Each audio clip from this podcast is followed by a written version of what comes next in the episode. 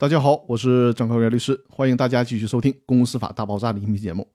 这期呢，和大家聊一下股东请求解散公司的诉讼能适用简易程序吗？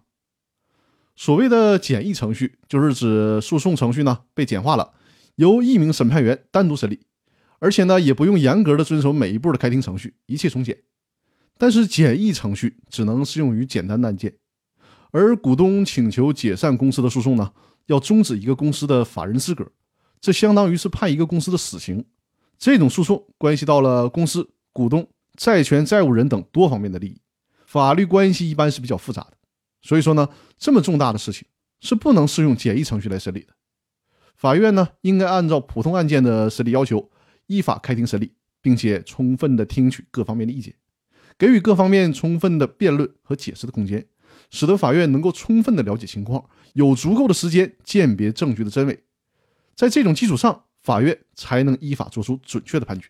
所以说呢，股东请求解散公司的案件只能适用普通诉讼程序，而不能适用民事简易程序。那好，这一期的分享就到这里。另外，如果收听这个音频节目的听众有股权架构设计、起草股东协议、公司章程。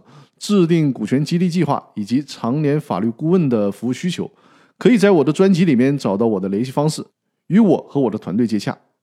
通过近五年的实践以及和众多客户的合作，以上的法律服务完全可以基于互联网实现跨地域的服务。那期待着我们的合作。